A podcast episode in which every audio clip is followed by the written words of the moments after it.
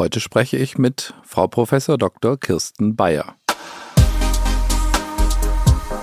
Wir gehen heute davon aus, dass die Sensibilisierung auf Nahrungsmittelallergene über die Haut erfolgt. Ist deswegen ja vor allem bei Kindern mit einer atopischen Dermatitis, also einer Neurodermitis. Die haben eine gestörte Barrierefunktion der Haut, die haben viele Entzündungszellen dort sitzen, weil halt einfach eine Entzündung da ist.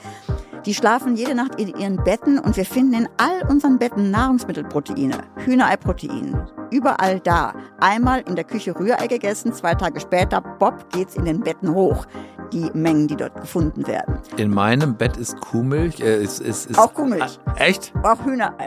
Wenn du einmal Erdnussflips vom Fernseher isst, ist da auch Erdnuss drin. Consilium, der Pädiatrie-Podcast mit Dr. Axel Enninger.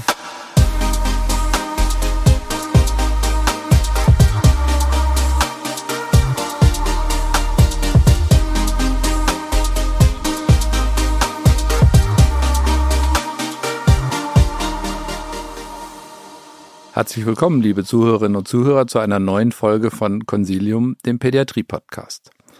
Mein Gast heute ist Frau Professor Kirsten Bayer. Sie ist eine der renommierten Allergologinnen, Nahrungsmittelexpertinnen in Deutschland und arbeitet an der Charité in Berlin. Und äh, Frau Professor Bayer und ich kennen uns schon eine ganze Weile, deswegen sind wir per Vornamen. Herzlich willkommen, Kirsten. Ja, es freut mich sehr, dass ich hier dabei sein kann. Ja, sehr schön. Vielleicht ähm, vorneweg, Frau Professor Bayer und ich haben letztens einen gemeinsamen Vortrag gehalten über das Thema Kuhmilchallergie. Und deswegen werde ich mich heute vielleicht ein bisschen mehr einmischen, als ich mich sonst einmische. Ich hoffe, Sie verzeihen mir das und sehen das nicht als Klugschnacken des Hostes. Nein, ich freue mich total darüber, weil von den ganzen gastroenterologischen Sachen habe ich nicht so viel Ahnung. Okay, wunderbar.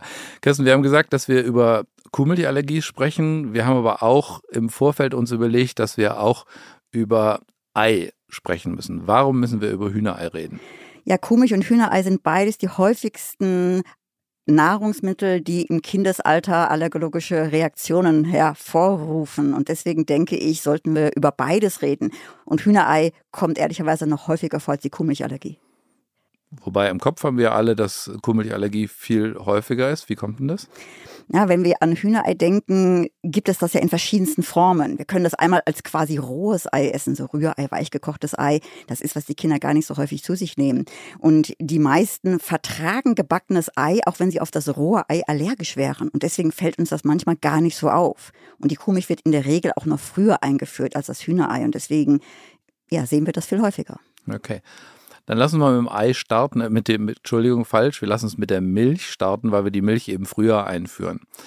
Ähm, da gibt es ja tatsächlich sehr unterschiedliche klinische Bilder. Die einen, die sozusagen bei dir als Kinderallergologin landen und die anderen, die bei mir als Kindergastroenterologen landen. Ähm, wer landet bei dir und mit welcher Symptomatik? Die meisten Kinder, die bei mir landen, sind Kinder, die zum Beispiel ihren ersten Milchbrei bekommen und plötzlich dann anfangen, furchtbar zu schreien, weil es möglicherweise im Mund brennt, die Quaddeln bekommen am ganzen Körper, die Atemnot bekommen können, die auch erbrechen können. Also sofort die Reaktion haben. Meistens innerhalb von wenigen Minuten bis zu zwei Stunden, nachdem sie ihren Brei zum Beispiel gegessen haben. Oder Mutter möchte das erste Mal weggehen und der Vater gibt dann eine erste Formularnahrung und plötzlich kann es zu einer Reaktion kommen. Richtig klassische Sofortreaktion. Okay, und da nochmal der Zeitraum ist wie ungefähr? Viele reagieren mehr oder weniger sofort, weil es sofort im Mund anfängt zu brennen, was bei älteren Kindern, die immer beschreiben, es brennt, es juckt und so weiter. Das kennen ja auch wir bei den ganzen oralen Allergiesymptomen bei Erwachsenen. Ähm, es kann aber auch erst bis zu zwei Stunden später auftreten, diese Reaktion. Das ist auch gar nicht ganz so selten. Okay. Und wenn jetzt äh, diese Symptome so klassisch sind, klassisch assoziiert, braucht ihr trotzdem Diagnostik? Wir brauchen trotzdem Diagnostik. Wir wollen zumindest einmal zeigen, dass das Kind wirklich sensibilisiert ist. Das heißt, wir würden entweder Blut abnehmen und kuhmilchspezifisches IgE bestimmen oder einen Hautpricktest durchführen mit Kuhmilch, um zu gucken, sozusagen, ob die Sensibilisierung vorliegt. Und die Kombination klare Symptomatik plus Nachweis von IgE oder positivem Hautpricktest macht die Diagnose eigentlich relativ wahrscheinlich und sicher. Da haben wir Kindergastroenterologen es ein bisschen schwieriger. Da ist ja bei uns gibt es ja alle möglichen Symptome. Da ist eben tatsächlich das Schreien, die vermeintlich harmlose Dreimonatskolik, das Erbrechen, die schwierige Stuhlentleerung in Kombination mit Hautsymptomen, mit ähm, einer ganzen Reihe von eher unspezifischen Symptomen ja auch etwas, wo man hellhörig werden sollte. Aber so der unmittelbare Zusammenhang ist bei uns ja oft gar nicht gegeben, sondern das ist eher so ein bisschen eine Odyssee. Dann heißt es erst, naja, ist normal und naja, werden schon drei Monatskoliken sein. Insofern ist es bei uns schwieriger. Und dann kommt bei uns ja dummerweise hinzu, oder was heißt dummerweise hinzu, auch wenn einer denkt, das könnte eine Kuhmilchallergie sein, dann macht er spezifisches IgE und das ist normal. Und die sehen wir immer wieder auch bei uns. Wir sehen wirklich gerade Kinder mit einer äh, Proktokolitis, die kommen, Blutauflagerung auf dem Stuhl, dann wird nichts gefunden, dann wird gesagt, äh, ja, ist doch keine Allergie, dann werden sie zu uns geschickt und wir müssen dann erstmal klar machen, das ist nicht IgE vermittelt. Das ist eine Kuhmilchallergie oder kann eine Kuhmilchallergie sein, aber nicht IgE vermittelt. Genau, lass uns das mal gut festhalten. Also eine Kuhmilchallergie gibt es IgE und nicht IgE vermittelten. Und in aller Regel ist es so, dass die IgE-Vermittelten eher bei dem Allergologen landen, typische anaphylaktische Reaktionen zeigen und die nicht IgE-Vermittelten beim niedergelassenen Kinder- und Jugendarzt landen oder bei uns Kindergastroenterologen, weil sie eben diese unspezifischen Symptome haben oder sie haben eben das vermeintlich dramatische Symptom von blutigen Stühlen, die eosinophile Proktokolitis, die ja so ein bisschen der Klassiker ist, die aber jeder Kinder- und Jugendarzt kennt klinisch ganz klar blutige Stühle, die viel für viel Verunsicherung sorgen, aber man hat eigentlich ein klinisch völlig gesund wirkendes Kind, was normal gedeiht, was sonst eigentlich keine Probleme hat. Das ist eigentlich eine klassische Blickdiagnose. Genau, und das ist auch, was die Eltern immer berichten. Das sind glückliche Kinder, die sich normal entwickeln und das Einzige, was die stört, ist das Blut. Eine andere Sache aber, die wir vielleicht auch noch reinbringen sollten, auch wenn es viel seltener ist, ist FPIs. Jetzt müssen wir, glaube ich, ein bisschen erklären. FPIS ist Fruit Protein Induced Enterocolitis Syndrom. Das sind die Kinder, die so ein bisschen symptomatologisch zwischen deiner und meiner Welt sich aufhalten. Ähm, ich erinnere mich an meinen allerersten FPIS-Patienten, der, wo wir zwei Anläufe gebraucht haben, die Diagnose zu stellen. Beim ersten Mal kam er ein paar Monate alt, schlecht aussehender, septisch wirkender Säuglinge, wässrige Stühle, aber vor allem so ein ganz blassfahles, graues Hautkolorit. Und man dachte, der hat irgendwie eine Sepsis. Ähm, Blutkultur abgenommen, äh, Volumen gegeben, ähm, antibiotisch behandelt und nach zwei Stunden äh, ist man dahin und hat gedacht, hä, das soll der sein mit der Sepsis. Der sah wieder völlig gesund aus. Haben wir beim ersten Mal nicht kapiert ähm, und nach zwei Wochen kam er wieder und genau das Gleiche. Und erst dann haben wir kapiert, dass es jeweils genau die Situation war, die du vorhin beschrieben hast. Kind war, ich glaube, in diesem Fall bei Oma in Betreuung. Es gab eine Flasche und es war eine Reaktion auf Kuhmilch. Willst du ein bisschen aus deiner Sicht was zur F-Preis genau. sagen? Und häufig haben die ja dieses Erbrechen, aber zeitlich verzögert. Das heißt, das tritt in der Regel alles zwei bis vier Stunden später nach der Mahlzeit auf. Und das macht so einen großen Unterschied zu den IgE-Vermittelten. Trotzdem, wenn man dann schon mal auf die Diagnose kommt, das ist ja der erste wichtige Schritt, und dann ist trotzdem der Fehler, der immer wieder kommt, dass dann geguckt wird, finden wir IgE, dann wird keins gefunden und dann kommt bei vielen dieser Reflex, dann ist es ja doch keine Kuhmilchallergie. Und das ist auch klassisch nicht IgE vermittelt. Sehr gut, weil wir Kindergastroenterologen machen ja gar keine spezifische Diagnostik. Also wenn da einer kommt mit einer eosinophilen Proktokolitis, nehme ich gar kein Blut ab. Da frage ich einmal, ob der sein Kornakion bekommen hat, dass das regelmäßig gegeben wurde, frage nach Gerinnungsstörungen. Wenn das alles normal ist, mache ich keine Diagnostik. Ich mache in aller Regel nicht mal ein Blutbild. Genau, du weißt aber auch, dass es nicht IgE vermittelt ist. Und das ist eben nicht insgesamt bekannt. Was ich dann schon mache, ist tatsächlich eine Elimination der, wir denken, meistens ist es ja Kuhmilch, ist ja nicht immer Kuhmilch. Es ist nicht immer Kuhmilch, richtig. Das muss klar sein. Uns klar sein, wenn ich einen habe mit einer, mit einer Proktokolitis, dann ist Kuhmilch zwar Number One, aber alle anderen Eiweiße, die die Mutter zu sich nimmt, kommen theoretisch auch in Frage. Genau. Aber dann sage ich, okay, verzichtend, die, der stillenden Mutter empfehle ich, verzichten Sie auf Kuhmilch in Ihrer Ernährung mit einer entsprechenden Ernährungsberatung, weil uns ganz wichtig ist. Da wissen wir bei, oder da weiß ich, dass du mir da zustimmst. Ähm, Calcium ist das entscheidende Thema. Die stillende Mutter muss wissen, wo sie ihr Calcium herkriegt. Und dann klauen wir dem Kind entweder über die Mutter oder, wenn es eine Formula-Ernährung hat, über eine entsprechende Formula das Kuhmilcheiweiß. Das machen wir und machen aber keine Diagnostik. Und die große Frage von vielen niedergelassenen Kollegen kommt dann immer, aber ja, wie ist denn das mit der Kostenübernahme? Willst du dazu was sagen? Naja, in dem Moment, wenn wir klar belegen können oder sagen, das ist eine Kuhmilchallergie, denke ich, ist das mit der Kostenübernahme auch in Ordnung. Wenn man einfach darauf hinweist, wir können noch zusätzlich Kosten verursachen durch IgE-Messung, was wir gar nicht brauchen. Und ich denke, da würden auch uns die ganzen Experten ansonsten zustimmen. Da ist die IgE-Diagnostik nicht hilfreich.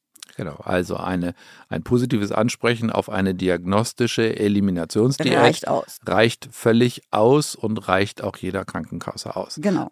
Aber wichtig ist eben auch, dass man den Eltern sagt, wenn man sozusagen eine Kuhmilch-Elimination macht, dass man das zunächst mal für einen bestimmten überschaubaren Zeitraum macht. Und dann würden wir nämlich eine Reexposition machen. Und dann unterscheiden sich zum Beispiel ja die beiden Krankheitsbilder, die Proktokolitis und FPIS, ganz deutlich, weil die Proktokolitis würden wir den Eltern erlauben, da auch zum Beispiel die Kuhmilch zu Hause wieder auszuprobieren. Während bei FPIS, das sollte wirklich unter ärztlicher Aufsicht, in der Regel in der Klinik erfolgen, weil diese Kinder wirklich massiv erbrechen können und auch einen Blutdruckabfall erleiden können. Und das sind Kinder, die wir wirklich dann auch in der Klinik provozieren würden, um zu schauen, ob der ganze Spuk vorüber ist. Genau. Vielleicht noch der gastroenterologische Kommentar zu den ähm, nicht IgE vermittelten Kuhmilchallergien es ist durchaus auch ein probates Mittel, gar nichts zu tun. Man kann durchaus auch warten. Man weiß, dass quasi die Zeit für einen spielt. Und wenn man eine Familie hat, die relativ ähm, gut damit umgehen kann, dass da immer wieder mal so kleine Blutfäden im Stuhl sind und das nicht zu massiver Verunsicherung führt, dann kann man durchaus auch abwarten. Da muss man gar nicht so massiv intervenieren. Und was wir unbedingt nicht empfehlen, ist abzustillen. Also die stillende Mutter sollte weiter stillen, entweder mit entsprechender Änderung ihrer eigenen Ernährung oder aber mit der Maßgabe, machen Sie weiter und lass uns schauen, wie sich das Kind denn sozusagen entwickelt. Ja. Also Stillen ist nach wie vor einfach das Beste für Mutter, für Kind und deswegen würden wir das genauso unterstreichen. Bei den F-Preis vielleicht noch, noch ein Punkt. Du hast einmal einerseits gesagt, dass wenn wir Kinder mit einem F-Preis haben, die würden wir natürlich stationär ähm, reexponieren auf Kuhmilch. Aber wenn ich weiterhin, wenn ich dann zufütter, wenn ich in dieses Thema zu dem Thema Beikost komme, dann sind die F-Pies ja auch nochmal anders als andere. Ja, da ist ein Problem, wenn die nicht nur auf ein Nahrungsmittel reagieren, sondern vielleicht auch ein zweites oder drittes, sind das häufig auch mal Allergene, die wir bei den ganzen IgE vermittelten Nahrungsmittelallergien gar nicht so auf dem Schirm haben. Das heißt, die können auf wirklich ganz ungewöhnliche Sachen wie Hühnerfleisch reagieren, äh, Reis reagieren. Das sind so Sachen, die wir eigentlich als allergologisch IgE vermittelt als Hypoallergen bezeichnen. Und die können bei FPIs Probleme machen. Also es ist wirklich ein anderes Allergenspektrum, was wir dort auch haben. Heißt aber, jeder, der ein FPIs hatte und wir denken, der hatte ein FPIs wegen einer Kuhmilchallergie, den nehmen wir stationär auf, wenn wir eine Beikosteinführung machen? Das ist schwierig. Wir können eigentlich ja nicht alle Sachen stationär einführen. Die Eltern sind manchmal massiv verunsichert dabei. Ähm, wir gucken dann, dass wir manchmal mehrere Sachen auf einmal, wenn Eltern wirklich extrem unsicher sind und sich zu Hause gar nichts mehr trauen, bevor wir dann wirklich ein fehlernährtes oder mangelernährtes Kind hat, versuchen wir dann schon beim stationären Aufenthalt mehrere Sachen auf einmal in die Ernährung einzuführen. Die werden mit der Zeit auch relaxter, die Eltern. Hm.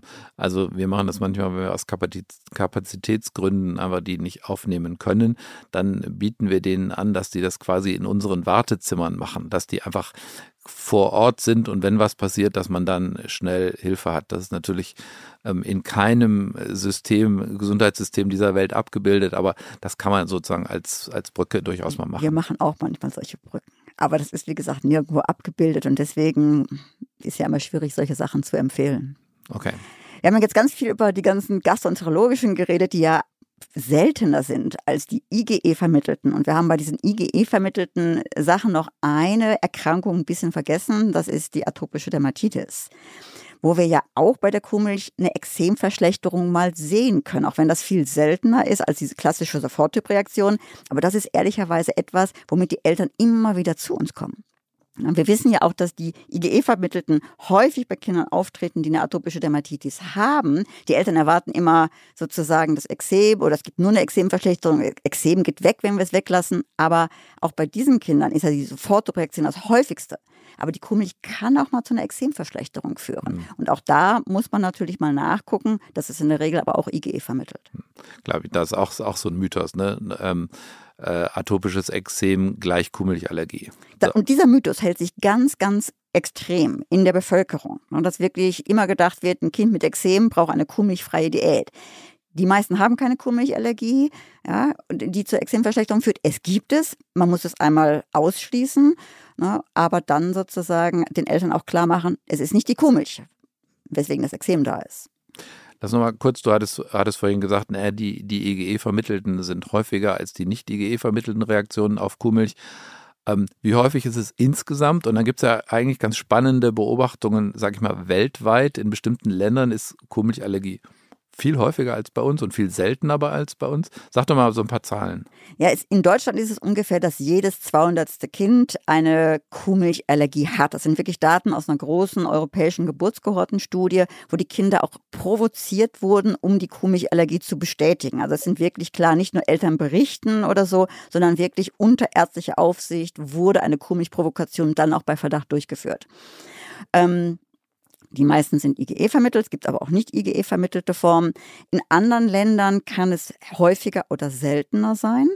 Äh, die Unterschiede bei der Kuhmilchallergie sind gar nicht so riesig gravierend wie vielleicht bei der Erdnussallergie, auf die wir ja vielleicht nochmal im späteren Podcast auch zu sprechen kommen. Aber es gibt auch hier länderspezifische Unterschiede. Bei manchen Ländern ist es häufiger, bei anderen seltener. Möchtest du zweites Podcast-Thema anbieten?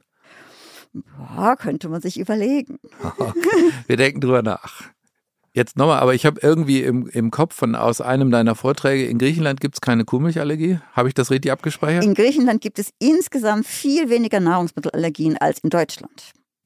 Warum ist das so? Das wissen wir nicht. Wenn wir das wüssten, und das haben wir ja versucht rauszubekommen, könnte man daraus ja auch vielleicht Präventionsmaßnahmen stricken. Aber wir wissen es wirklich nicht. Man denkt natürlich immer über die mediterrane Diät nach. Was unterscheidet sie von Deutschland? Diese Studie, wo wir das untersucht haben, ist aber auch in beiden Städten, zum Beispiel in Ländern wie Deutschland und Griechenland, in die Großstädte gegangen, also Athen versus Berlin. Es ist jetzt so unterschiedlich, ist das Leben dort eigentlich nicht. Und wir wissen es wirklich nicht, warum. Interessant. Also da gibt es noch so ein bisschen Forschung. Könnte man ja mal irgendwelche Nahrungsmittel regelmäßig geben oder nicht geben. Ähm, ja, spannend. Okay. Ähm, die Diagnostik bzw. Symptomatologie haben wir gesagt, Diagnostik haben wir auch gesagt. Kommen wir mal zur Therapie. Ähm, eins haben wir schon gesagt, wir klauen dem Kind Kuhmilch. Was für Optionen haben wir da? Genau, wir klauen dem Kind Kuhmilch. Da ist es ganz egal, ob wir IgE-vermittelte Kuhmilchallergie haben oder die nicht IgE-vermittelte Kuhmilchallergie. Die Kuhmilch ist der Auslöser. Und Kuhmilch heißt jetzt nicht nur die Frischmilch, Kuhmilch heißt Kuhmilchprodukte. Käse, Butter, es sind die ganzen Sachen, wo Kuhmilchproteine halt drin sind. Und jetzt kommt es natürlich so ein ganz kleines bisschen auf das Alter des Kindes an. Und in der Regel fängt die Kuhmilchallergie im Säuglingsalter an. Wenn die noch gestillt sind, sind wir fein raus. Wir lassen die Eltern oder die Mütter in der Regel weiter stillen. Noch kann der Vater gar nicht stillen, aber die Mutter kann weiter stillen. Und bei den aller, allermeisten Müttern braucht die Mutter auch keine kuhmilchfreie Diät, gerade nicht bei der IgE-vermittelten Kuhmilchallergie. Es sind wirklich wenige Kinder, die über die geringen Mengen an Kuhmilch in der Muttermilch reagieren würden. Und deswegen lassen wir, wenn da bisher nichts aufgetreten ist, lassen wir die Mütter auch ganz normal ihre Kuhmilchprodukte in Maßen weiter essen. Das ähm, machen wir ja nicht. Also wir, genau. wir Kindergastroenterologen machen das ja nicht, weil wir ähm, viel mehr Kinder sehen, die tatsächlich voll gestillt sind. Und das heißt, diesen Müttern klauen wir dann tatsächlich die Kuhmilch, was eine gewisse Challenge ist für eine stillende Mutter, auf ähm, Kuhmilch zu verzichten. Da, da können wir vielleicht, vielleicht lässt mich da, mische ich mich da kurz ein. Da ist ja Nummer eins immer das Thema Kalzium. Und ähm, ich sag mal, bis vor ein paar Monaten habe ich immer gesagt, naja, trinken Sie kalziumreiches Mineralwasser. Also nur so als, um ein paar Hausnummern zu nennen. Ähm, Tages Kalziumbedarf einer stillenden Mutter sind ungefähr 1200 Milligramm Kalzium am Tag. Das wäre ungefähr die Menge, die in einem Liter Milch wäre. Ähm, und ein kalziumreiches Mineralwasser hat so zwischen 500 und 600 Milligramm pro Liter. Also könnte man sagen, zwei Liter davon trinken und gut ist. Aber, und das war mir nicht so richtig klar, aber wenn man drüber nachdenkt, ist eigentlich total logisch, kalziumreiches Mineralwasser zwischendurch zu trinken, nicht zu einer Mahlzeit, rauscht ziemlich schnell durch den Gastrointestinaltrakt und die Resorption von dem Kalzium ist nicht gut. Das heißt, das bringt eigentlich wirklich nur was, wenn dieses kalziumreiche Mineralwasser zu den Mahlzeiten getrunken wird. Das war Punkt Nummer eins. Punkt Nummer zwei ist, dass ja relativ viele Mütter mittlerweile auf pflanzenbasierte Nahrung umsteigen und da dann sagen, naja, ich trinke ja Hafermilch, da ist ja auch Kalzium drin. Das stimmt aber nur teilweise. Denn es ist extrem ausgefuchst mittlerweile, wo man in den pflanzenbasierten Milchersatzprodukten Kalzium findet. Merksatz Nummer eins ist, in Bioprodukten ist kein Kalzium drin. Das ist nämlich verboten. Das widerspricht der Bio-Verordnung. Das heißt, wenn ich eine Bio-Hafer, Anführungszeichen, Milch, Anführungszeichen nehme, habe ich da kein Kalzium drin. Wenn ich ein Nicht-Bio-Produkt nehme, gibt es solche mit und ohne Kalzium. Das heißt, man muss wirklich darauf achten, dass man kalziumhaltige pflanzliche Milchersatzprodukte nimmt. Also ganz, ganz wichtig. Der Markt ist extrem unübersichtlich und man muss wirklich genau hingucken. Das ist super, dass du das so gut ausführst, weil das betrifft auch die Kinder. Wir haben also gerade ab dem zweiten Lebensjahr, im ersten, im Säuglingsalter ist es häufig so, wenn die Kinder halt nicht Muttermilch ernährt sind, dass sie halt auch eine Säuglingsnahrung bekommen, die entweder ein Extensivfertilisat oder eine Aminosäureformula als Ersatz. Viele Mütter nehmen aber dann zum Beispiel Haferdrink, weil diese ganzen Extensivhydrolysate und Aminosäureformula schmecken ja nicht sonderlich prickelnd. Und ähm, ja, Haferdrink, das die Mutter vielleicht dann auch trinkt, mögen die Kinder, weil das ist süßlich. Und dann haben wir ein Riesenproblem, dass sie plötzlich jede Menge von diesem Haferdrink, zum Teil dann ohne Kalzium und mit einer Ext, da ist überhaupt nichts an wertvollen Proteinen drin. Und so ein Problem sehen wir auch bei den Kindern. Und dann später, wenn die vielleicht auch gar nicht mehr Extensivhydrolysat oder Aminosäureformular brauchen und die wirklich zu Ersatzprodukten geswitcht werden, wo wir dann Sojadrink empfehlen mit Calcium, viele Kinder dann trotzdem diesen Haferdrink oder andere Sachen bevorzugen, weil sie dann auch noch leckerer oder süßer sind. Und wir dann genau das gleiche Problem haben, was du gerade auch von den Müttern geschildert hast, dass die Kinder zum einen, außer bei Soja, äh, keine adäquate Proteinquelle haben und vor allem nicht genug Kalzium bekommen tatsächlich nochmal noch mal wichtig. Soja müssen wir auch noch ein paar, paar Takte zu sagen. Bei Kindern unter einem Jahr mit einer Kuhmilchallergie gibt es, wenn man, wenn das mit dem Stillen nicht funktioniert, wenn wir über Formula reden, die zwei Optionen, die du vorhin genannt hast. Extensives Hydrolysat oder Aminosäureformula. Warum keine Sojaformula? Weil Soja im Säuglingsalter, also im ersten Lebensjahr, wenn man das als Kuhmilchersatz, also in größeren Mengen nimmt, also als Formula insbesondere, zu viel Phytoöstrogene enthält und wir das nicht empfehlen. Das heißt aber nicht, dass ein Kind nicht zwischendurch mal ein bisschen Sojajoghurt essen darf. Wir freuen uns ja gerade über eine breite Palette an Nahrungsmitteln, die die Kinder essen. Dazu gehört auch mal Sojajoghurt, um einfach die Geschmacksentwicklung zu haben, weil vielleicht brauchen wir im zweiten oder dritten Lebensjahr immer noch einen Ersatz. Und dann ist das toll, weil wenn die Kinder sich im Säuglingsalter schon an den Geschmack gewöhnt haben, weil da kommt die ganze Geschmacksentwicklung zustande. Ne, das heißt nicht, dass das komplett Soja verboten ist im Säuglingsalter, nur nicht als Kuhmilchersatz in größeren Mengen. Genau, und EU-weit ist nur zugelassen ähm, Kuhmilcheiweiß, Ziege oder Soja. Das muss man klar sagen. Genau. Das heißt, die anderen sind für Säuglingsformula gar nicht zugelassen. Genau. Und Ziege wenn das kein Extensivhydrolysat oder sonst was ist, würde ja auch gar nicht gehen, weil die Kreuzreaktivität zwischen Kuhmilch und Ziegenmilch enorm groß ist. Das heißt, wenn, oder auch Schafsmilch. Wenn wir das haben wir manchmal, Eltern da haben, die sagen, ihr Kind hätte eine Kuhmilchallergie, verträgt aber Schafsmilch, Schafskäse und alles Mögliche, dann ist die Kuhmilchallergie fast ausgeschlossen. Man kann das nochmal wirklich beweisen, in, man gibt es dem Kind zu trinken unter ärztlicher Aufsicht, aber in der Regel passiert dann auch nichts bei der Kuhmilch. Bevor es gleich spannend weitergeht, möchten wir Sie gerne auf unsere neue Lernplattform Wissen wirkt hinweisen. Dort finden Sie Lerninhalte wie Vortragsaufzeichnungen, unseren Podcast und unsere beliebten Zeitschriften erstmals gemeinsam an einem Ort und direkt verknüpft mit den dazugehörigen CME-Fragen. Den Zugang zur Lernplattform erreichen Sie ganz einfach über unsere Homepage unter www.infectofarm.com slash Wissen wirkt. Die Lernplattform steht Ihnen übrigens auch als App für iOS und Android zur mobilen Nutzung zur Verfügung. Darüber hinaus möchten wir Sie gerne passend zum heutigen Thema auf das Consilium-Themenheft Die verschiedenen Gesichter der Kuhmilchallergie von Frau Professor Bayer und Frau Professor Koletzko hinweisen. Dieses und viele weitere interessante Consilium-Themenhefte sowie die spannendsten Consilium-Fragen und Antwortenhefte finden Sie ebenfalls auf unserer neuen Lernplattform Wissen wirkt. Selbstverständlich können Sie aber auch die Druckversion unserer Themen sowie Fragen und Antwortenhefte jederzeit unter servicematerial.infectofarm.com bei uns anfordern. Außerdem möchten wir Sie gerne bereits jetzt auf unsere Consilium kollegiale Fortbildungen am 24. September zum Thema pädiatrische Gastroenterologie in Berlin und am 1. Oktober zum Thema pädiatrische Gynäkologie und Nephrologie in Hannover hinweisen. Melden Sie sich jetzt an und seien Sie dabei. Es lohnt sich. Die erwähnten Links und E-Mail-Adressen finden Sie natürlich in den Shownotes dieses Podcasts. Jetzt wünschen wir Ihnen aber zunächst weiterhin viel Freude mit dem Consilium Pädiatrie Podcast, Ihr Team von Infectofarm. Calcium angereicherte Sojaprodukte für die stillende Mutter sind aber okay. Sind okay. Genau.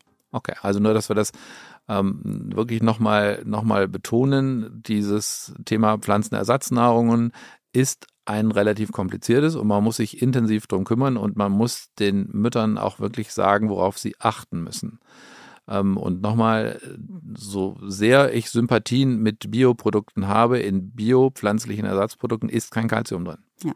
Und da es so kompliziert ist und wir eigentlich gar keine Zeit dafür haben, solche Sachen zu machen, denken Sie immer daran, es gibt Ernährungsfachkräfte, wenn die darauf spezialisiert sind, dann bitte dorthin schicken, weil ja, sie müssen auch nicht alles wissen, aber die wissen das. Ich weiß auch nicht alles. Und deswegen, gerade bei Kindern mit Kuhmilchallergie ist so eine Beratung der Eltern über welche Möglichkeiten gibt es und so weiter, extrem hilfreich. Jetzt war ähm, eine therapeutische Option ja das Thema, ähm, wir klauen dem Kind die Kuhmilch, aber ihr Allergologen macht ja noch mehr.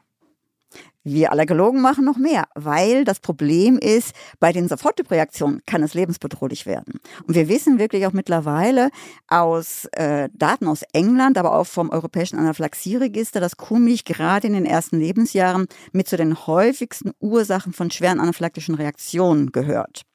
Und deswegen kriegen Kinder, die eine Kuhmilchallergie haben und klare Symptome hatten, äh, anaphylaktische Reaktionen hatten, werden äh, mit einem Notfallset ausgestattet. Und das wichtigste Notfallmedikament ist der Adrenalin-Autoinjektor.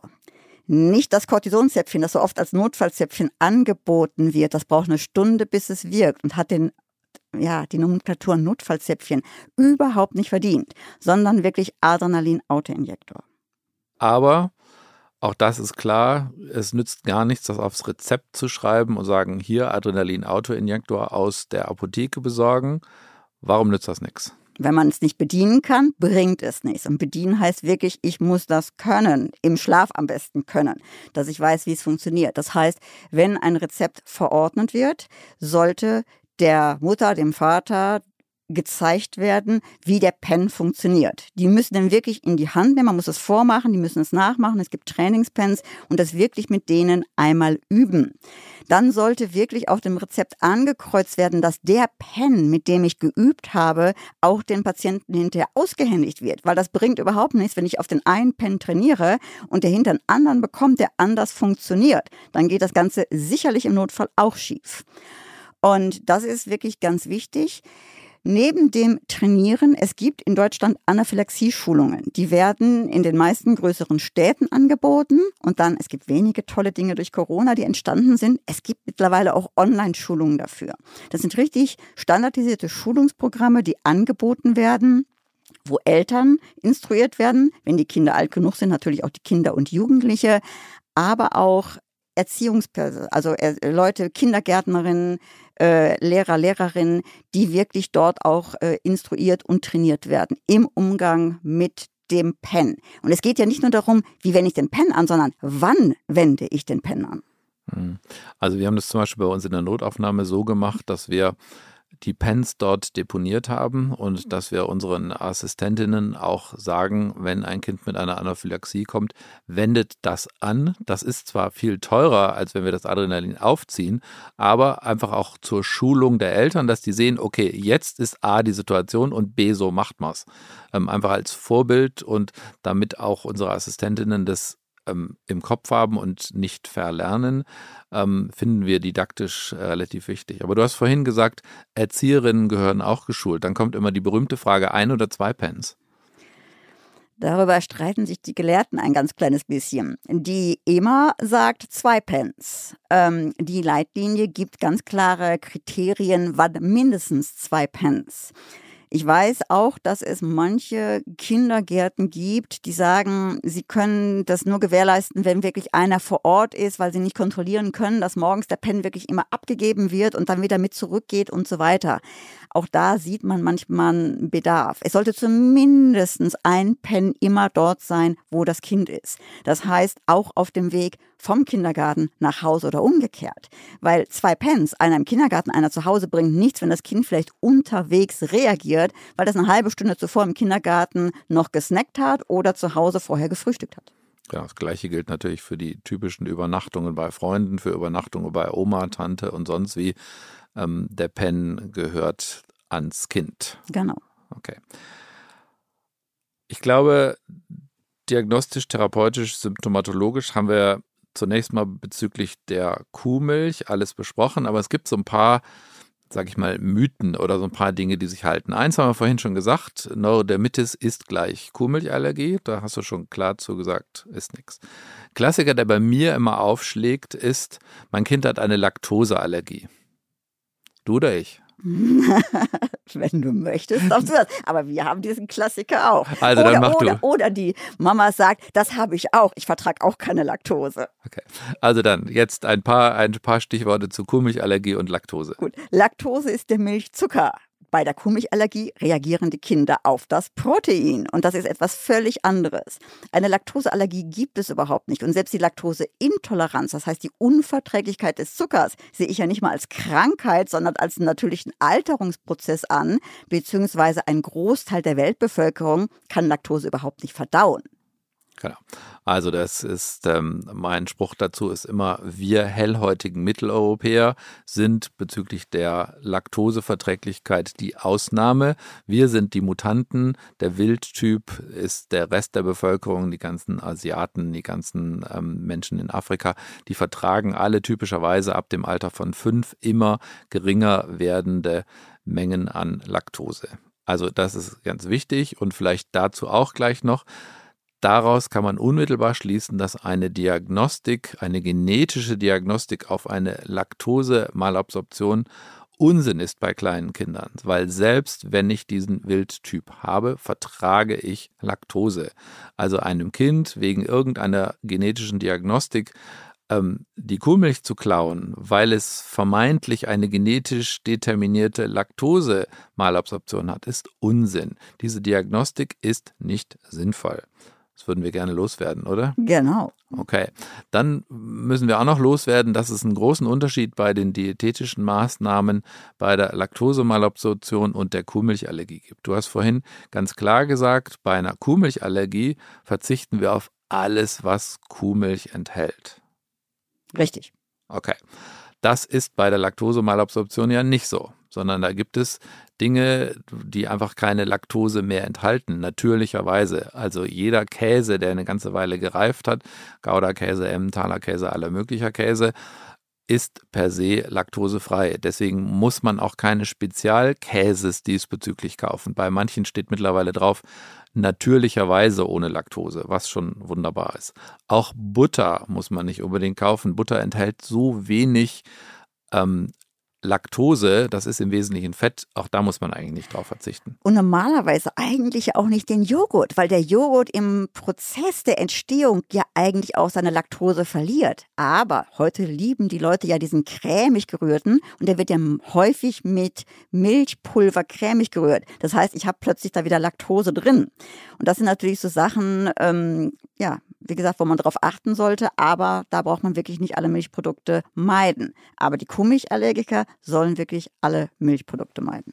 Ich glaube, damit haben wir dieses Thema der Kuhmilchallergie abgefrühstückt.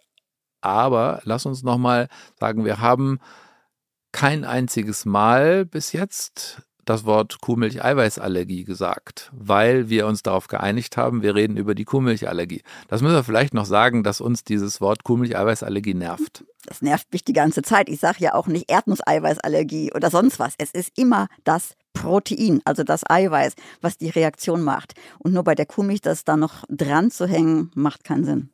Also wir reden über die Kuhmilchallergie. Und jetzt äh, wechseln wir das Thema und gehen zum Ei klassische Symptomatik. Ähm, bei ähm, euch Allergologen wiederum, wir Gastroenterologen sind da raus. Nicht IgE vermittelte Reaktionen auf Ei, kenne ich nicht. Oder gibt es sie? Ist extrem selten, theoretisch bei FPIs. Also nicht nur theoretisch, bei FPIs gibt es das. Aber das ist wirklich da, wo wir es kennen und sehen. Aber ansonsten stimme ich dir absolut zu, wobei ich ja nicht das große Spektrum habe, was du hast. ja, großes Spektrum oder, oder lauter Symptome, die man zusammenkriegt oder nicht zusammenkriegt. Genau. Aber, Aber, bei der IgE-Vermittelten ist es einfach das häufigste. Das Ganze fängt extrem früh an, wo die Kinder sich sensibilisieren. Wir haben eine Studie gemacht und haben noch vollgestillte Kinder untersucht und haben wirklich bei denen bereits Sensibilisierung gegen Hühnerei gefunden. Und das, woher kommt das? Das fragen sich ja immer ganz viele. Und wir gehen heute davon aus, dass die Sensibilisierung auf Nahrungsmittelallergene über die Haut erfolgt. Ist deswegen ja vor allem bei Kindern mit einer atopischen Dermatitis, also einer Neurodermitis. Die haben eine gestörte Barrierefunktion der Haut, die haben viele Entzündungszellen dort sitzen, weil halt einfach eine Entzündung da ist. Die schlafen jede Nacht in ihren Betten und wir finden in all unseren Betten Nahrungsmittelproteine, Hühnereiprotein, überall da. Einmal in der Küche Rührei gegessen, zwei Tage später, Bob, geht's in den Betten hoch. Die Mengen, die dort gefunden werden. In meinem Bett ist Kuhmilch. Äh, ist, ist, ist, auch Kuhmilch. Äh, echt? Auch Hühnerei. Wenn du einmal Erdnussflips vom Fernseher isst, ist da auch Erdnuss drin. Ja, und äh, auch in den Kinderbetten. Das kann man wirklich wunderbar zeigen. Und dann sensibilisieren die sich. Hässliche Vorstellung. Naja, die Hausstaubmilben krabbeln doch auch darum. Okay, okay. Warum dann nicht ein paar Nahrungsmittelproteine? so schlimm ist es jetzt auch nicht. Okay, aber nochmal, das finde ich ja tatsächlich einen spannenden, einen spannenden Punkt. Das heißt, die Sensibilisierung geht über die Haut. Das, das habe ich verstanden, das, das kapiere ich ja auch. Aber eben nicht über einen unmittelbaren Kontakt, nach dem Motto, da ist irgendwie Ei auf die Wunde geschmiert worden, sondern es reicht, wenn da irgendwelche Reste im Bett. Davon sind. gehen wir aus. Es ist natürlich schwierig. Man kann natürlich nicht so einen wirklichen Versuch, am besten noch doppelblind placebo kontrolliert machen. Das wäre absolut unethisch, aber wir gehen da heute von aus. Ein unmittelbarer Kontakt kennen wir auch immer wieder. Es gibt schon durchaus ähm, Leute, die empfehlen, bei der Neurodermitis Cleopatra-Bäder durchzuführen, wie Kind in Honig und Milch baden. Ich kenne kaum einen besseren Weg, um ein Kind nicht zu sensibilisieren. Das heißt, Kuhmilchbäder haben bei der Therapie der Neurodermitis nichts zu suchen, weil sie treiben die Kinder in die Kuhmilchallergie rein. Das gleiche wie Hühnereiweiß auf irgendwelche Wunden zu schmieren oder und dann auf Neurodermitis-Stellen zu schmieren, bitte nicht machen. Das ist total kontraproduktiv. Die Sensibilisierung scheint wirklich über die Haut stattzufinden. Und deswegen kommen solche nahrungsmittelallergologischen Reaktionen häufig auch bei der ersten Aufnahme, weil das IgE ist schon da. Und wenn die Kinder es vorher nicht gegessen haben und eine Toleranz aufgebaut haben, reagieren die bei der ersten Aufnahme. Und das ist bei Ei dann zum Beispiel die erste Gabe vielleicht von Frühstücksei der Mama, wird dem Kind ein kleines bisschen gegeben und prom haben wir eine IgE-vermittelte Soforttypreaktion die genauso aussieht im Prinzip wie das, was du vorhin für die genau. Kuhmilch beschrieben hast. Die kann ganz genauso aussehen und genau auch bis zu einer anaphylaktischen Reaktion gehen. Was ich ja von euch Allergologen gelernt habe, ist, dass ihr relativ pingelig seid bei dem Thema rohes Ei oder gekochtes Ei. Da musst du ein bisschen was zu sagen. Vor allem dazu, was alles unter rohes Ei gehört, gefällt. Also ähm, ich habe immer gedacht, rohes Ei ist rohes Ei, aber es stimmt gar nicht. Das stimmt gar nicht. Und das ist immer die Antwort, die wir auch bekommen. Mein Kind isst doch kein rohes Ei. Ich esse doch auch kein rohes Ei. Rohes Ei heißt wirklich Rührei. Rührei ist ja jetzt nicht schnittfest wie eine Schuhsohle da sind noch ganz viele rohe Bestandteile drin. Weichgekochtes Ei, das, was wir eigentlich zum Frühstück so gerne lieben, das ist weich, also dieses weichgekochte Ei ist quasi rohes Ei. Genauso ganz viele Desserts wie zum Beispiel der Schokokuss. Auch das ist rohes Ei in dem Sinne, weil es in der Regel nicht durcherhitzt wird, sondern mehr getrocknet wird. Das fällt alles bei uns unter rohem Ei. Das andere ist das total durcherhitztes Ei, wie wir das zum Beispiel in Muffins finden oder in Hartgebäcken, wo Ei drin ist. Wirklich durchgebacken, erhitzte Eiprodukte. Oder ein richtig quasi blau gekochtes Ei oder durchgekochtes Ei. Das würden wir dann wirklich als durcherhitztes Ei gelten lassen. Das Spannende ist, dass ungefähr 80 Prozent der Kinder mit einer Allergie gegen Hühnerei dieses durcherhitzte Ei vertragen. Das ist halt die große Mehrzahl der Kinder. Und das testen wir auch und gucken, weil das sind ja auch gerade die vielen leckeren Sachen, wo das ähm, durcherhitzte Ei dann doch vertragen wird. Okay, sprich Kuchen. Das empfehlen wir nicht unbedingt bei den Kindern, aber ehrlicherweise ja. Der Geburtstagskuchen kann dann gegessen werden. Wenn es kein Baiser drauf hat. Wenn es kein Baiser drauf hat und schön durchgebacken ist. Also, wichtige Nachricht hier, auch wenn ich eine Allergie gegen Ei habe, kann es gut sein, dass ich gebackenes Ei vertrage. Genau. Aber provozieren wir das, machen wir das zu Hause oder provozieren, provozieren heißt das Wort, provozieren wir das ähm, stationär? Stationär weil auch auf darauf kann es schwere Reaktionen geben und die möchten sie nicht zu Hause haben. Alles wird unter ärztlicher Aufsicht provoziert. Und da kann es durchaus sein, dass ein Kind gebacken verträgt, aber roh eben nicht verträgt. Genau. Und das ist dann auch die Empfehlung, dass man sagt, okay, also das dürft ihr, aber das andere dürft ihr nicht. Genau, das lassen wir dann wirklich in der Ernährung. Wir sehen auch viele Kinder, wo gebackenes Ei bereits gegeben und vertragen wird. Ja, und dann eine Reaktion einfach nur auf das Rührei kam oder so. Das lassen wir dann alles bereits, wenn es schon vertragen wurde, alles in der Diät drin. Dann würden wir auch nicht mehr provozieren. Was ist denn ein guter Zeitpunkt zum Provozieren von Ei? Das ist völlig egal. Man kann das in jedem Alter machen. Die Kinder sollten zumindest eine adäquate Menge an Beikost bereits essen, dass sie auch die Mahlzeit, die Provokationsmahlzeit essen. Ansonsten ist es, in der Regel ist es im zweiten Lebensjahr, dass wir das Ei provozieren. Bei manchen Kindern auch ein bisschen früher. Bei der Kuhmilch fangen wir in der Regel früher an, weil das im Säuglingsalter einen wichtigeren Stellenwert hat. Mittlerweile gibt es ja auch für die Präventionsempfehlung ja wirklich die Empfehlung, gebackenes oder durcherhitztes Ei frühzeitig einzuführen für alle Kinder. Es gehört wirklich mit eingeführt mit Beginn der Beikost, dass auch ähm, Ei mitgegeben wird in durcherhitzter Form. Aber grundsätzlich, nur nochmal, du hast gesagt, normalerweise macht das oder empfiehlst du das im zweiten Lebensjahr. Wenn ich die Vorstellung habe, dass die Eiallergie im Laufe der Zeit besser wird, ist denn nicht besser, ich teste das erst mit drei, vier, weil dann die Chance höher ist, dass ich eine Toleranzentwicklung hinter mir habe? Naja, das heißt aber, dass die ganzen Jahre davor es gemieden werden muss. Und es ist nach wie vor so, dass ungefähr bei uns die Hälfte der Kinder ohne Diät nach Hause gehen und die andere Hälfte die Diät brauchen. Das heißt, ich habe viele Kinder, wo sich der Kindergarten total bemühen müsste, eine eifreie Diät durchzuführen, die Eltern alles durchlesen müssen, völlig ohne Grund. Das heißt, in der Regel provozieren wir es schon früher. Wir können es auch im Säuglingsalter provozieren, aber äh, ja, da haben wir bei vielen dieser Kinder noch andere Nahrungsmittel, die dann zuerst rankommen. Ähm, aber theoretisch geht es in jedem Alter.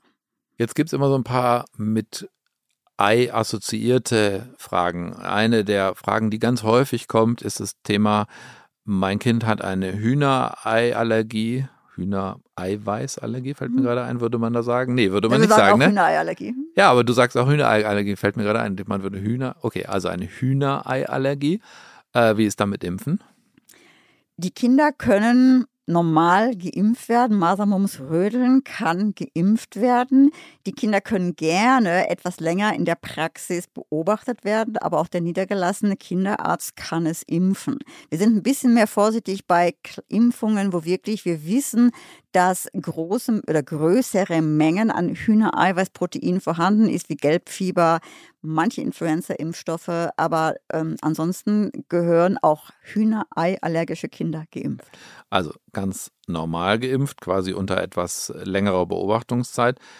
Das mit den Influenza-Impfstoffen wusste ich nicht. Also da gibt es unterschiedliche Eiweißgehalt in den Influenza-Impfstoffen? Wir haben die früher mal wirklich getestet. Es gibt unterschiedliche Eiweißgehalte in den Influenza-Impfstoffen. Inwieweit das ist, ist schon lange her, dass wir die mal getestet haben. Ob das jetzt immer noch so ist, kann ich ehrlicherweise gar nicht sagen. Und Gelbfieber ist ja jetzt nicht so ein richtig häufiges Nicht so das häufig in Deutschland, was wir brauchen. Häufiges Thema, aber eher für, für Menschen, die irgendwo ausreisen oder. Ähm Und in dem Alter, wo die mit ihren Kindern ausreisen, ist die Hühnerallergie in der Regel schon wieder Spuk von gestern, weil die meisten Kinder verlieren das. Genau wie bei der Kuhmilchallergie. Die Toleranzentwicklung bei Kuhmilch und Hühner Hühnerei ist exzellent. Die meisten Kinder verlieren ihre Allergie und da sollte man dran denken und regelmäßig eine Provokationstestung durchführen unter ärztlicher Aufsicht, ob, die, ob der ganze Spuk vorüber ist und die Kinder das wieder einführen können. Genau, aber das ist vielleicht ein, vielleicht ein äh, gutes, sag ich mal, ähm, letztes Kapitel jetzt, Toleranzentwicklung.